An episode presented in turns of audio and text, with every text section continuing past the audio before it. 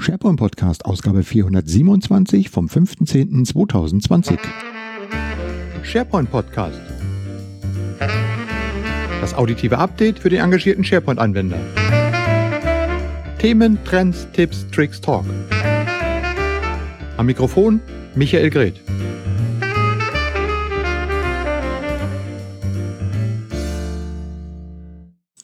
Ja, zuverlässig wie fast jede Woche. Herzlich willkommen zur 427. Ausgabe des SharePoint Podcast, heute am 15.10.2020. Ich freue mich, dass ihr wieder mit dabei seid und äh, will gar nicht mich mit langer Vorrede aufhalten, sondern direkt in die Themen einsteigen.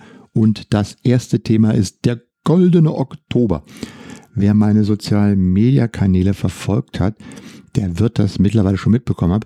Ich gehe in diesem Monat mal auf ein paar Meetups und werde dort rund um das Thema Microsoft Team Live Events, Livestreaming, Microsoft Stream mit meinen Erfahrungen nicht hinterm Berg halten, sondern sie gerne mit den Meetup-Teilnehmern teilen.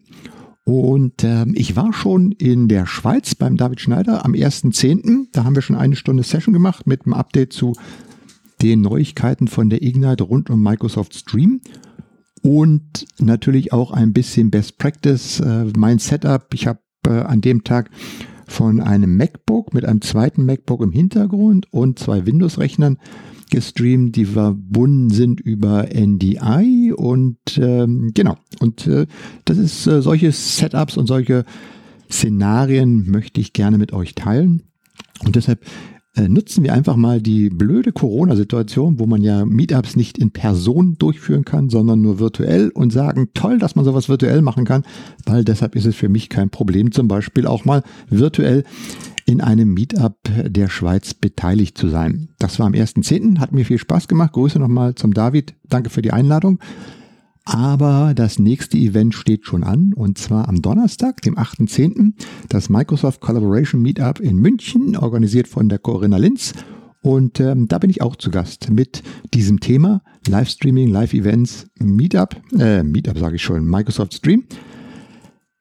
Ich sag mal so, ähm, ich gehe immer auf diese Meetups äh, und habe einfach gesagt, ich möchte auch nicht, dass diese Sessions aufgezeichnet werden weil ich meine, wenn ich auf ein normales Meetup gehen würde, also vor Corona, dann wäre man auch dort gewesen, hätte die Session nicht aufgezeichnet, sondern hätte sich dann mit den Teilnehmern, die sich die Zeit nehmen, tatsächlich dorthin zu kommen und sich auszutauschen, ähm, dann auch geteilt. Und äh, ich finde, es wäre mal gar nicht so schlecht, ähm, auch diejenigen zu würdigen, die sich dann tatsächlich live einschalten und vor Ort sind. Also insofern ist das dann auch nur ein einmaliger Vortrag. Ähm, der wird nicht gleich sein wie der Vortrag am 1.10. Er wird sicherlich einige gleiche Elemente enthalten, aber trotzdem, ich werde da immer meine aktuellen Themen mit einbringen und vor allen Dingen, was ich gerne machen möchte, auf eure Fragen antworten, wenn ihr mit in diesem Meetup seid. Ähm, ich werde immer wieder gefragt, was hast du für Equipment, wie macht man dies, wie macht man jenes, kannst du uns mal einen Tipp geben? Ja, ich kann, deshalb gehe ich dahin, frag mich, ich antworte. So einfach ist die Kiste. Also 8.10., 18 Uhr, Microsoft Collaboration Meetup in München. Und am 29.10. bin ich dann beim Raphael Kölner beim Office 365 Meetup in Köln und mache ähm, das gleiche Thema nochmal. Auch wieder rund um das Thema ähm, Livestreaming, Stream, Microsoft Teams Meeting Recordings und alles, was dazu gehört. Genau, ihr müsst also tatsächlich daran teilnehmen, um es mitzubekommen. Ansonsten könnt ihr euch aber auch gerne so für generelle Dinge, ich mache ja trotzdem auch Online-Video, wie zum Beispiel die SharePoint-Sendung 26, die ich in der letzten Woche mit dem äh, Gernot Kühn mal wieder aufgenommen habe. Da haben wir ausführlich mal über die Neuigkeiten rund um Microsoft Stream, Teams Meeting Recording von der Ignite gesprochen. Äh, ich verweise mal einfach hier an dieser Stelle auf die SharePoint-Sendung 26 äh, könnt ihr euch gerne anschauen. Da sind diese ganzen Infos drin, plus noch viele andere Sachen. Power Apps ist dort mit dabei ähm, und äh, noch, noch viel mehr. Also lohnt sich natürlich auf jeden Fall, wie immer, die SharePoint-Sendung sich auch anzuschauen. Neben diesen Auftritten auf den Meetups wird es natürlich auch noch wieder Livestreams geben. Ich habe jetzt so ein schönes Setup, das einfach äh, danach schreit und giert, ausprobiert, genutzt zu werden. Insofern schaut immer gerne mal auf LinkedIn, auf Facebook oder auf SharePoint Social, wo das Ganze mit angekündigt wird. Schaut in meinen Twitter-Feed rein. Ihr werdet das schon sehen, äh, wann die nächsten äh, Live-Events kommen werden. Ähm, gibt tolle Sachen darüber zu berichten. Ähm, kommt alles. Wie gesagt, Live-Streaming rund um das Thema Microsoft Teams Events. Dann habe ich noch einen Hinweis im Rahmen des Golden Oktobers, wo ich dann wieder mal äh, online bin mit Veranstaltungen oder sagen wir mal auch Webinaren oder in diesem Falle einer sogenannten Webisode. Und das ist ein Format, was die N-Team hier in Berlin schon seit einigen Monaten macht. Das ist immer so ein äh, Webinar rund um ein bestimmtes Thema. Und am 13.10. Äh, gibt es eine Webisode zum Update rund um das Projekt Cortex. Ähm, wer äh, von euch wird euch sicherlich erinnern, äh, Projekt Cortex, das ist die künstliche Intelligenz am digitalen Arbeitsplatz, die in Office 365 Einzug hält, Einzug gehalten hat. Vor einem knappen Jahr vorgestellt auf der letzten, vorletzten Ignite 2019 dann im Rahmen der Corona-Zeit echt so ein bisschen ins Hintergrund geraten, dieses ganze Thema. Aber jetzt auf der Ignite äh, im äh, Ende September hat Microsoft äh, mal gesagt, so, jetzt können wir nicht nur quatschen, jetzt müssen wir was bereitstellen. Und seit ein, zwei Tagen gibt es jetzt das Projekt SharePoint Syntax als erstes. Äh, tatsächlich auch schon als Produkt, das kann man schon aktivieren äh, auf ähm, ähm, auf seinem Office 365 oder Microsoft 365 Tenant kostet eine extra Lizenz, gibt aber eine 30 Tage Trial-Version. Und ich schaue mir das gerade aktuell an. Ich habe noch nicht tiefer reingeschaut, weil Livestreaming war im Moment tatsächlich angesagt. Aber ich schaue mir das jetzt äh, in dieser Woche an und werde dann am 13.10. um 10 Uhr im Rahmen dieser Webisode bei N-Team ähm, euch mal ein paar Überblicke geben, was da jetzt tatsächlich gemacht worden ist, was da auf uns zukommt, wie das Ganze aussieht. Naja, einfach ein Update zum Thema Projekt Cortex und SharePoint Syntax. KI ist ja immer noch mein zweites Lieblingsthema nach dem Livestreaming und äh, hat ein bisschen unter Corona gelitten, aber ich glaube, wenn jetzt tatsächlich Produkte kommen, die man nutzen kann, mit denen man was machen kann, dann sieht das natürlich wieder ganz anders aus. Ja, und dann äh, noch ein Event. Oh, das ist am 14. und 15. Oktober. Äh, ihr wisst ja, die europäische SharePoint-Konferenz oder SharePoint Office 365 und Azure-Konferenz, die eigentlich in diesem Jahr in Amsterdam im November stattfinden sollte, fällt natürlich Corona-bedingt aus. Schade. Äh, dafür macht man am 14. und 15. einen zweitägigen Online-Event mit über 100 Sprechern. Keynote von Scott Guthrie, Jeff Tieper ähm, und wie gesagt, äh, über 100 Sessions von diversen MVP-Sprechern und anderen Top-Sprechern aus der ganzen Welt. Ähm, genau, und für diesen Event habe ich eine Freikarte. Der kostet normalerweise 49 Euro, die Teilnahme an diesem Event. Ich habe aber eine Freikarte, die ich verlose. Und die verlose ich für alle, die jetzt heute hier zuhören und das machen wollen. Und zwar ist die Ziehung am 8.10. um 15 Uhr. Das steht hier schon definitiv bei mir auf dem Zettel. 8.10. 15 Uhr. Ähm, genau, und ihr könnt euch an diesem äh, Verlosung beteiligen, indem ihr einfach wie immer eine E-Mail schickt an sharepointpodcast.outlook.de und dann kommt das bei mir an und dann verlose ich das am 8.10. um 15 Uhr. So, und dann noch ein Hinweis auf ähm, die Global Microsoft 365 Developer Bootcamps. Ähm, das ist wieder eine Veranstaltungsreihe von Microsoft, die weltweit durchgeführt wird im Oktober und November. Ich glaube an 70 äh, Locations mittlerweile. Dort äh, haben wir letztes Jahr haben wir und vorletztes Jahr haben wir hier in Berlin ja das Office 365 Developer Bootcamp durchgeführt äh, mit ja mal so 20 25 Teilnehmern. In diesem Jahr leider natürlich nur alles virtuell und äh, über äh, ein Teams-Team organisiert. Das wird auch noch eine spannende Geschichte werden. Ja, wir schauen mal rein. Genau, aber wir machen auch in Berlin wieder ein Bootcamp äh, mit dem Schwerpunktthema Power Apps, äh, Einstieg und äh, ein bisschen fortgeschrittene äh, Programmierung. Oder ja, sagt man Programmierung eigentlich noch bei Power Apps? Eigentlich ist es ja nicht eine reine Programmierung, aber gut, das ist ein Thema, das können wir dann auf dem Bootcamp nochmal ausführlich diskutieren. Wir haben zwei tolle Referenten, Sprecher, Proctors oder wie das alles heißt, jedenfalls diejenigen, die die Vorträge, die Inhalte bringen und sich dann mit den Teilnehmern intensiv auch Verständigung aussetzen, ist ja ein Bootcamp, wo man auch tatsächlich selber mitmachen kann. Das eine ist die Luise Frese, die ähm, wie man kennt sie. Sie hat immer tolle Beispiele, wo man dann von 0 auf 100 innerhalb von 90 Minuten mal eine tolle Lösung mit Power Apps bauen kann. Und das will sie mal mit einem Beispiel machen. Und der Christian Glessner, unser zweiter äh, Speaker äh, wird dann ein bisschen tiefergehend äh, in die Power Apps Programmierer und wieder aus seiner großen Trickkiste, die wird er nämlich öffnen und ein paar Dinge rausholen, die man sonst so überall nicht zu hören, zu sehen und ähm, zum äh, ja, Testen bekommt. Genau, also am 5.10., äh, 5.11.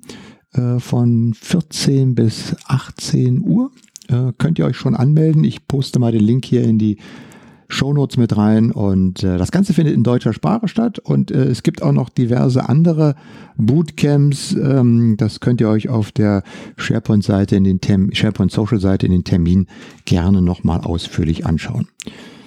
So, jetzt aber Schluss aus die Maus mit den Terminen und den Veranstaltungen und den Ideen, die dahinter stecken. Jetzt geht es hier nochmal an den Content, wie man so schön sagt.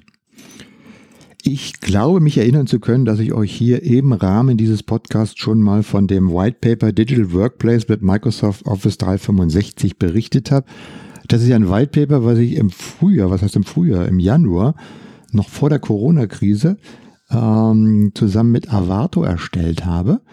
Und ähm, da gibt's halt mal ein paar Übersichten drüber, wie man einfach so Schritt für Schritt in den modernen Arbeitsplatz reingehen will, aus der Sicht der Anwender, aus der Sicht der Administratoren, mit einigen Checklisten und praktischen Tipps. Das war aus der Sicht vor Corona, ähm, habe ich mal sozusagen meine Sichten auf dieses Thema, meine Erfahrung zusammengefasst ähm, hat nach wie vor Gültigkeit, aber Corona hat uns ja gelehrt, dass äh, externe Ereignisse bestimmte Dinge einfach ganz anders nach vorne bringen können und, und beschleunigen können. Insofern haben wir ja in den letzten sechs Monaten, ich sage mal, weniger über Office 365 oder Microsoft 365 gesprochen, sondern immer über Teams, Teams, Teams, Teams, Teams, Teams, Teams.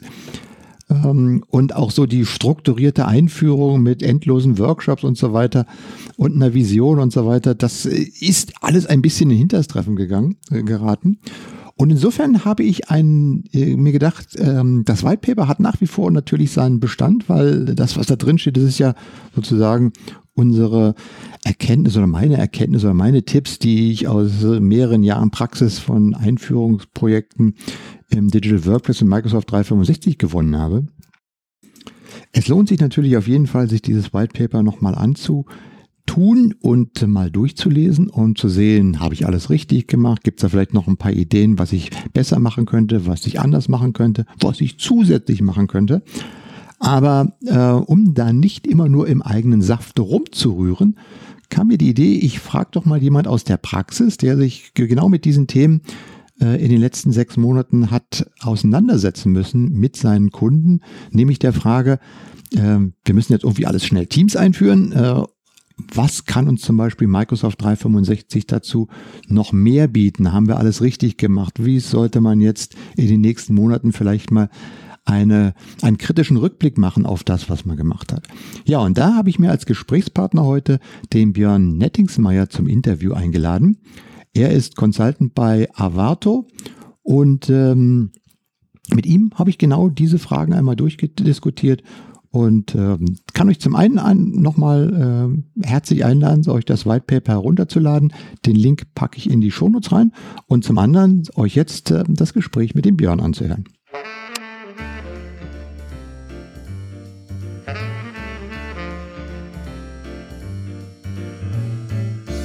bin Björn Nettingsmeier. Ich arbeite bei einer Firma, die nennt sich Avato Systems. Das war damals ein IT-Dienstleister der Bertelsmann. Bertelsmann ist vielleicht vielen ein Begriff in Deutschland. Äh, mittlerweile ist Avato Systems so als Full-Service IT-Dienstleister äh, in allen Bereichen unterwegs, ob das Microsoft, Amazon, SAP ist äh, und der Anteil des internen Geschäfts, also wirklich der IT und äh, des Consultings, das wir für Bertelsmann tun, ist vielleicht noch bei 20 Prozent. Also wir sind sehr stark am externen Markt aktiv. Mhm. Ähm, ich selbst äh, habe eine ganz, ganz lange SharePoint-Historie. Ich würde nicht sagen SharePointler der ersten Stunde, sondern der zweite. Also ich bin ab SharePoint 2007 aktiv gewesen in dem Umfeld Wir haben DMS für unsere Kunden gemacht. Wir haben Intranets für unsere Kunden gemacht. Wir haben ganz viel im Bereich von Workflows in das System gebracht, ganz viel Integration in das System gebracht, ob das mit ERP-Systemen war oder mit PIM-Systemen. Ganz, ganz lange in der On-Premise-Welt aktiv. Und jetzt eigentlich seit den letzten vier Jahren äh, hauptsächlich mit dem Fokus Kollaboration im Umfeld O365 unterwegs. Ja, es ist ja eigentlich unglaublich, dass sich äh, SharePoint im, im Ende diesen Jahres, beziehungsweise Anfang nächsten Jahres, echt 20 Jahre alt wird. Ähm, und ich bin eigentlich schon dabei, mal ein paar Statements zusammen von denjenigen, die seit der allerersten Stunde dabei sind und äh, sie mal zu fragen, was haben wir eigentlich falsch gemacht oder was haben wir richtig. Diese beiden Dinge sind, glaube ich, manchmal ganz spannend. Äh, aber die Welt hat sich weiterentwickelt und mittlerweile SharePoint nur noch ein Bestandteil, ein Teil, nicht unwesentlicher Teil von Office 365 und das ist eigentlich auch der Anknüpfungspunkt, warum wir heute dieses Gespräch führen. Ähm, ich habe ja für euch im Gott, vor seligen Zeiten, als es noch keine Corona-Krise gab, ein White Paper geschrieben äh, über das Thema Grundlagen von Office 365. Was sollte man bei der Einführung äh, rücksichtigen aus der Sicht von Anwendern, aus der Sicht von Administratoren? Das war jetzt keine Raketenwissenschaft, aber so auch aus meinen Erfahrungen heraus mal so ein paar wichtige Punkte zusammengeführt. Das haben wir im Februar ja veröffentlicht. Und ähm, da standen ein paar ganz wie ich sage mal, ganz nützliche Tipps drin. Aber dann kam ja schlagartig Corona. Ne? Was war denn eure Idee nochmal mit diesem White Paper, ähm, weshalb ich das für euch erstellen sollte? Wir wollten eigentlich was einfach zu lesendes, gar nicht so tief in die Technik gehen, sondern so ein bisschen dann einen Leitfaden für den Anwender, wie auch fürs Unternehmen, als auch für den Administrator geben. Was ist eigentlich so bei dieser kulturellen und digitalen Umstellung Richtung, Richtung digitaler Arbeitsplatz, was ist da zu beachten? Ja, und dass man wirklich das White Paper durchgehen kann und für sich da so ein paar Basispunkte rauszieht in Form einer Checkliste. Wer es gelesen hat, der wird auch diese Checkliste finden, wo wirklich ein paar Praxisbeispiele stehen und äh, den Leuten so ein bisschen die Anregung zu geben, in welche Richtung mal zu denken ist und was so die Stolpersteine bei der Einführung von einem digitalen Arbeitsplatz sein können. Mhm. Also dieses White Paper gibt es natürlich immer noch bei euch zum Download und äh, ich könnte es auch nur empfehlen, es downzuladen, weil was da drin steht, hat immer noch äh, also Bestand. Was dann natürlich ja kam, äh, in dem Moment, wo das White Paper rauskam, kam Corona und plötzlich waren alle zu Hause und äh, äh digitale Transformation hieß plötzlich aus meiner Sicht heraus nur noch Teams, Teams, Teams, Teams, Teams. äh, ist da, wie, wie war das bei euch? Ähm, Du hast ja in dem White Paper auch so schön diese drei äh, Punkte beschrieben. Was brauche ich eigentlich, um fit zu sein für den digitalen Arbeitsplatz? Ne? Das war das Mindset. Also ich muss erstmal gedanklich und vielleicht auch vom Unternehmen in der Kultur so weit sein, dass ich so weit dass ich einfach damit anfangen kann. Ich brauche ein Skillset, also ich muss irgendwie eine Art Training oder Qualifikation auch durchlaufen, um diese ganzen Tools richtig zu setzen, richtig zu nutzen. Und dann brauche ich sicherlich das Toolset. Ähm, was Corona jetzt natürlich enorm beschleunigt hat, war die Einführung des Toolsets. Mhm. Weil da haben ganz viele Unternehmen einfach reagiert. Vielleicht waren die schon im Onboarding oder strategisch auch auf dem Pfad von Office 365 unterwegs und hatten sich das vielleicht fürs nächste Jahr vorgenommen, dann nach und nach die Mitarbeiter onzuboarden, das Change Management zu begleiten, ähm, erstmal das, die kulturellen äh, Weichen zu stellen, um vielleicht das Mindset so weit zu öffnen, dass wir bald mit anderen Tools und viel digitaler und agiler miteinander arbeiten. Aber Corona hat eigentlich erstmal den Push an der Stelle gesetzt, dass ich diese Tools sehr schnell eingeführt habe und zum Teil aber ich glaube, die Mitarbeiter nicht richtig mitgenommen habe und vielleicht auch die IT-Administratoren, dass die sich so ein bisschen überfallen gefühlt haben. Also die Dinge mussten von heute auf morgen funktionieren, sage ich mal. Also ich mache, begleite nur auch schon die digitale Transformation seit, wie gesagt, seit SharePoint seit 20 Jahren und wir alle, die, die das schon so lange machen, wissen ja, wie schwierig und wie langwierig solche Prozesse sind. Du sagst, das hast du ja erwähnt, Mindset, Skillset, Toolset bis man dann mal so den Drang hat und so die einzelnen Gruppen überzeugt hat, bis man es eingeführt hat. Äh, so Todesangst und äh, plötzlicher Verlust jeglichen Arbeitsplatzes ist auch ein guter Treiber der digitalen Transformation. Ich habe mich immer gewundert, wie schnell dann tatsächlich auch äh, online, wenn man es in verschiedenen digitalen Foren verfolgt hat, wie schnell dann auch Unternehmen mit ihren Mitarbeitern innerhalb von zwei, drei Wochen irgendwie eine Infrastruktur oder ein Setup gefunden haben, äh, um mit ihren Mitarbeitern, die dann zu Hause waren, zu kommunizieren und zu arbeiten. Und da waren dann plötzlich irgendwie die Hürden ähm, generell eher weg, sondern Hauptsache, wie kriegen wir das hin, damit wir überhaupt weiterarbeiten können. Ah, wir haben ja in der Vergangenheit schon viele Kunden beim Onboarding auf Microsoft äh, 365 unterstützt und das waren in der Regel immer ein bis anderthalb Jahresprojekte.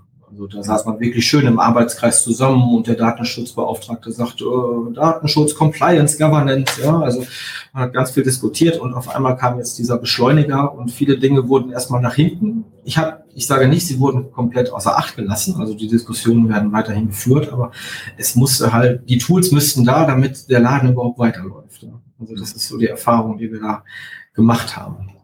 Ja, ich denke auch, dass also mit, mit Teams und mit äh, Online-Meetings und äh, Videokamera und Setup vom Homeoffice werden vermutlich viele, die äh, im Homeoffice waren, jetzt auch ganz gut umgehen können.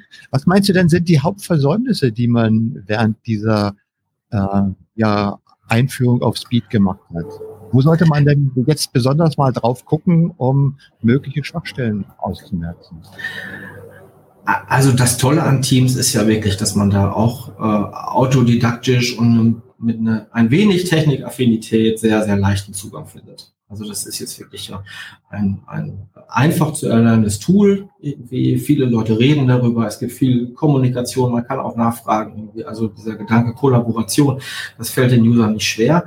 Aber du hast auch schön in deinem Whitepaper geschrieben, ein User muss eine gewisse Art Vertrauen haben in die Tools, die er mhm. nutzt. Ja, auch Vertrauen haben, wenn er sagt, ich teile jetzt ein Dokument mit einem externen Lieferanten oder einem Partner, dass die Sicherheit und die Integrität dieser Daten, die ich da teile, irgendwie auch mittelfristig sichergestellt ist, ja, und dass da vielleicht nicht irgendwelche Leichen nachher im Keller entstehen.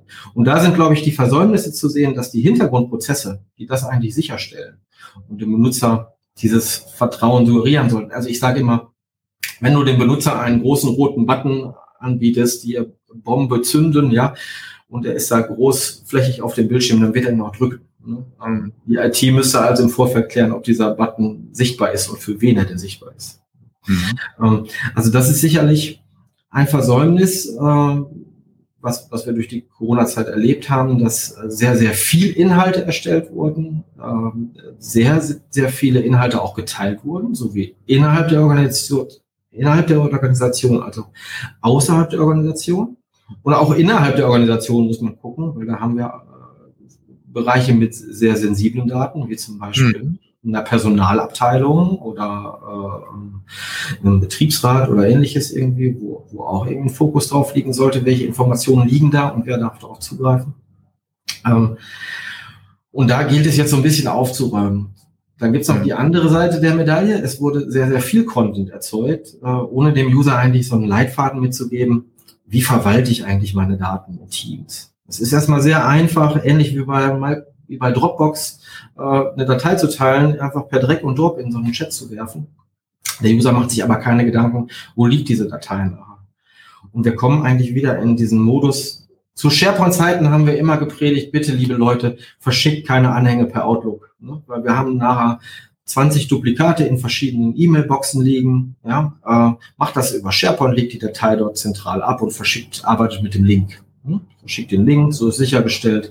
Die User greifen immer auf die letzte finale äh, Version des Dokumentes zu und Teams torpediert das so ein bisschen, weil es Dokumentenaustausch auch sehr einfach macht, denn auf einmal liegt wieder, liegen Duplikate von meinen Dateien in OneNote. Dort ist es vielleicht mit extern geteilt. Dann liegt es in einem Team-Channel. Dort ist es anderweitig geteilt. Ja. Ähm, dann liegt es vielleicht aber auch noch auf einer SharePoint Site Collection, die völlig losgelöst von Teams funktioniert, ja, vielleicht mehr so einen Intranet-Charakter hat. Also ich habe ähm, ich habe Schwierigkeiten noch äh, relevante Informationen wiederzufinden. Auch, mhm. dass der User das Gefühl kriegt, irgendwie, wo liegen denn jetzt wirklich die Informationen mit dem letzten Gültigkeitsdatum. Also das ist so die andere Herausforderung, die wir da sehen. Neben dem Schutz der Daten und auch ähm, äh, dem Daten, möglichen Datenverlust, der entstehen könnte. Mhm. Viele, die jetzt mit, äh, mit Microsoft 365 in der Corona-Krise angefangen haben, für viele ist das ja im Prinzip nur Teams und äh, Live-Meetings und Chats. Ähm, Was macht ihr denn, äh, um den Kunden zu helfen, dass dahinter eigentlich eine ganze Menge anderer Sachen stehen? Wie du schon gesagt hast, zum Beispiel SharePoint, dieses ganze Thema Data Loss Prevention, die Möglichkeiten dann über SharePoint Intranets aufzubauen oder die ganzen Themen Power Plattform. Da steckt ja noch so viel mehr hinter. Ähm, geht ihr das aktiv an? um den Kunden, die jetzt sagen wir mal dort eingestiegen sind, äh, auch diese Bereiche schmackhaft zu machen? Das tun wir tatsächlich. Wer sich so ein bisschen mit der Technik hinter Teams auch beschäftigt, der sieht eigentlich, dass SharePoint ein ganz, ganz zentraler Motor hinter Teams ist. Ja, da, da liegen die neuen Microsoft Lists liegen in dem SharePoint, die Dokumente liegen in dem SharePoint. In SharePoint kann ich aber auch Webseiten gestalten und mir Dashboards bauen, die ich dann vielleicht in mein Teams anhänge. Also SharePoint ist immer noch eine ganz, ganz zentrale Komponente, wenn ich unter die Motorhaube bei Teams schaue. Äh, wir versuchen uns eigentlich ähnlich, wie du das auch in deinem Whitepaper beschrieben hast, so ein bisschen mehr äh, aus Richtung des Anwendungsfalls zu nähern dass mhm. wir sagen, was wollt ihr denn erreichen? Möchtet ihr innerhalb eines virtuellen Projektteams zusammenarbeiten? Ist der Fokus eher irgendwie auf Knowledge Management im Rahmen einer Abteilung oder für ein bestimmtes Thema, was ihr euch strategisch da gerade ausgedacht habt? Oder ist der Fokus äh, darauf, dass ich per OneDrive eigentlich mich, dass der User sich selbst verwaltet? Also mhm. dieser persönliche Ansatz. Und dann hinzugucken, ähm, jeder, der sich mit Office 365 befasst hat, sieht, dass es da 20 bis 30 verschiedene Tools gibt und auch sehr, sehr viele externe Erweiterungen, die ich mir in Teams zusammenbauen kann, die ich mir aber auch mit in SharePoint reinnehmen kann. Und dann eigentlich mal zu sagen, äh, okay, wir wissen jetzt euren Anwendungsfall, das ist, das ist äh, das, was ihr erreichen möchtet und wir empfehlen euch folgende Toolpalette. Um auch zu schauen, okay, wie, ähm, wie divers sind eigentlich eure Teamteilnehmer? Sind das alles irgendwie Digital Natives? Ja, die brauchen irgendwie die neuesten Tools. Sind das andere, die aber auch noch irgendwie die E-Mail-Kommunikation wertschätzen? Sind das Mitarbeiter, die, die sich gerne über Kanban organisieren oder brauchen die irgendwie eine sequenziell statische Taskliste? Äh, all diese Fragen kann man stellen und äh, daraus eigentlich eine Vorlage bereitstellen, dass ich einfach sage, ähm, ich bin in der Lage zu sagen, ich möchte jetzt irgendwie ein neues Projekt starten. Ich werde nach bestimmten Metadaten oder Klassifizierungen für das Projekt auch gefragt. Ist das ein Projekt mit externer Beteiligung? Da kann ich schon mal viel daraus ableiten. Ähm, ist das, hat das Projekt irgendeinen Produktbezug bei mir im Haus oder dient das für eine bestimmte Serviceleistung, die da von uns erbracht wird? Ähm, ähm, Projekt Start- und Endezeiten, die ich dafür benutzen kann, um vielleicht einen Ablaufprozess für bestimmte Daten zu definieren. Und mit so einer Vorabklassifizierung kann ich im Hintergrund halt sehr, sehr gut arbeiten, gerade wenn es um DLP oder solche Tools geht. Äh, das Verhinderung von Datenverlust, äh, aber auch das Verschlüsseln von sensiblen Daten. Also je besser ich im Vorfeld klassifiziere, ähm, ähm, zahlt das irgendwie im Hintergrund nachher für meine Compliance-Regeln ein.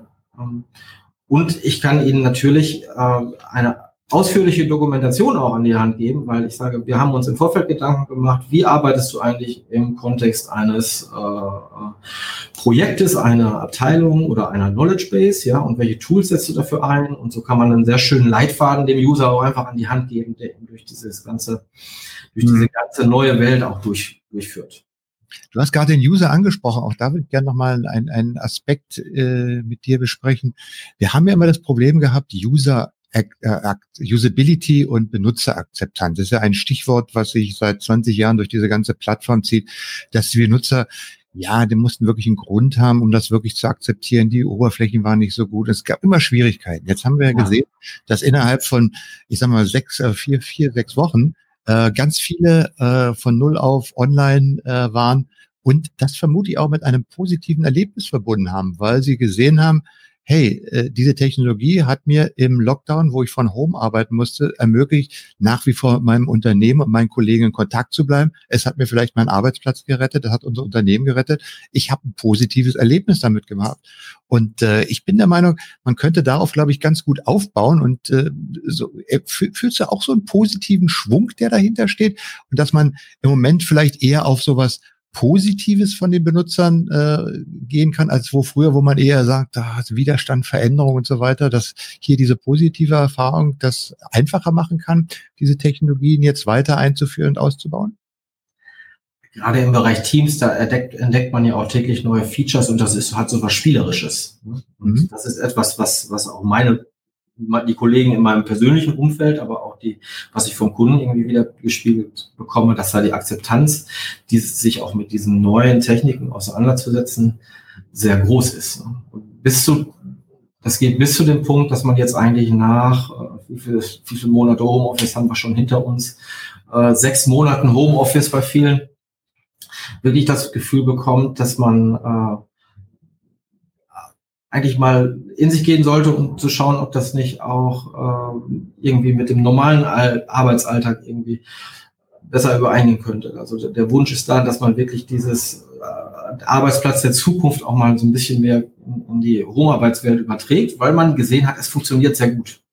Mhm. Ähm, das, äh, das ist auch dieses Thema Resilienz, was Microsoft da irgendwie anspricht. Ne? Also es, es hat uns in Teilen da auch äh, digital stärker gemacht und es hat für die, eine Art digitale Qualifizierung durch die Hintertür, sage ich mal. Mhm. Gesorgt, ja. Ne? Also, kann man ja. wohl sagen, ja. Ja, also ich fasse mal ganz kurz zusammen. Zum einen haben wir gesehen, dass äh, während der Krise viele positive Erfahrungen gemacht haben, dass die Plattformen ausgerollt worden sind, dass es jetzt heißt für IT-Administratoren und die Verantwortlichen einmal nachzuschauen, ob das, was im, äh, während Corona ausgerollt worden ist, noch hinreichend compliant ist mit den äh, Grundsätzen, die wir früher mal aufgestellt haben und die heute auch noch gültig sind, ähm, sozusagen äh, übereinstimmen. Also einfach mal gucken, ob alles äh, in Ordnung ist. Auf der anderen Seite hast du gesagt, auch mal nachschauen, äh, was gibt es über Teams hinaus in dieser ganzen Plattform? Wie kann man das schrittweise einführen und sich dabei Use Case orientiert zu verhalten? Ähm, ja, und last not least, äh, das White Paper nochmal runterladen, weil da eben nochmal ein paar gute Tipps drinstehen und äh, ein paar Dinge drinstehen, die auch nochmal helfen können, so ein Einführungsprojekt oder ein Weiterführungsprojekt jetzt äh, zu unterstützen. Last but not least haben wir aber noch einen vierten Punkt, denn ihr habt ja auch noch ein Tool, das ich gerne nochmal erwähnen möchte. Das nennt sich Navu. Was macht das denn für Office 365 oder Microsoft 365, wie es ja jetzt heißt? Ja, ich habe ja ganz am Anfang kurz erwähnt, irgendwie, dass wir schon sehr, sehr lange auch in der On-Premise-Welt von SharePoint unterwegs waren. Und damals haben wir, haben Intranets gebaut. Wir haben Kollaborationslösungen gebaut und wir haben sehr viel im Bereich Self-Service für User gebaut. Also wir haben schon sehr früh erkannt, dass wir nicht jede Entscheidung irgendwie durch einen IT-Administrator äh, fällen lassen können, ja, einfach auch um Prozesse zu beschleunigen, sondern der, die fachlichen Verantwortlichen müssen selbst in der Lage sein, Entscheidungen zu treffen, äh, sich auch neue Arbeitsbereiche zu provisionieren, ja, also per Knopfdruck, so wie in Teams auch, sich einen neuen Bereich zu erstellen. Diese Dinge haben wir damals in der On-Premise-Welt gemacht und haben eigentlich sukzessive das Ganze, diese einzelnen Module genommen und in ein eigenes Produkt gepackt mit dem Namen Navu, äh, dass wir jetzt äh, innerhalb des Cloud-Umfeldes um ganz, ganz viele zusätzliche Funktionen im Bereich Governance und Compliance ergänzt haben. Mhm. Also ich denke, man sieht, Microsoft macht im Bereich modernes Intranet ganz, ganz viele Fortschritte. Da, da war früher vielleicht in der On-Premise-Welt, waren da sehr viele Dinge, die man noch verbessern konnte. Ja, aber da hat Microsoft sich stark weiterentwickelt. Also ist das gar nicht mehr so der Schwerpunkt für unseren Fokus, sondern unser Fokus ist zum einen die Provisionierung, also das Gestalten von Anwendungsfällen, das Bestimmen der Toolpalette, die Vorklassifizierung von Inhalten, äh, ob das Räume sind, ob das Daten sind, die in Räumen liegen. Und Räume sind für mich äh, SharePoint-Sites, das sind Teams, das sind aber auch Office 365 Groups mit allem irgendwie, was dahinter hängt. Also dort Templates zu schaffen äh, und dann nachher auch, wie ich diese Templates über den Lebenszyklus hinweg irgendwie begleiten kann, äh, wie ich den Owner äh, auch in die Pflicht nehmen kann, bestimmte Dinge irgendwie zu überprüfen und um langfristig sicherzustellen, dass seine Inhalte aktuell bleiben, dass sie mit den richtigen Personen geteilt sind und äh, dass dort keine Informationen liegen, die dort nicht liegen müssen. Wenn ich, also alles, was so in diesem Governance- und Compliance-Bereich fällt. Das sind so die Hauptschwerpunkte, die wir mit Navu unterstützen. Genau, und äh, den, die Links dazu, wo man sich ausführlicher darüber informieren kann und wo man auch das White Paper downloaden kann, die packen wir für den Podcast in die Show Notes und fürs Video blenden wir die zum Schluss nochmal ein. Björn, das war sehr interessant. Vielen Dank für die Zeit. Ähm, dann kann man euch ja auch noch alles wünschen, äh, alles Gute äh, für, für die nächsten Monate und äh, viele weitere erfolgreiche Projekte mit Microsoft 365 ich glaube, es bleibt spannend und arbeitsintensiv.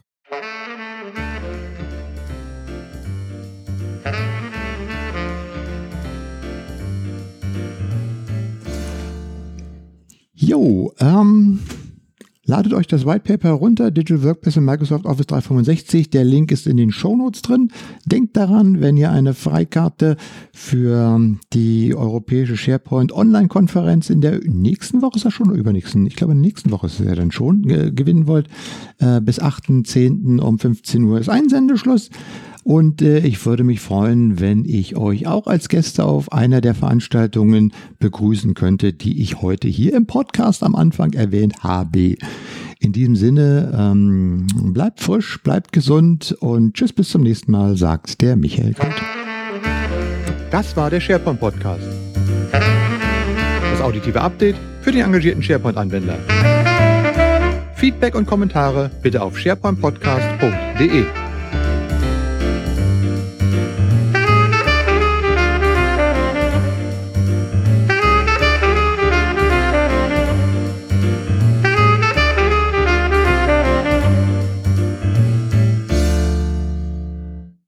Auf was?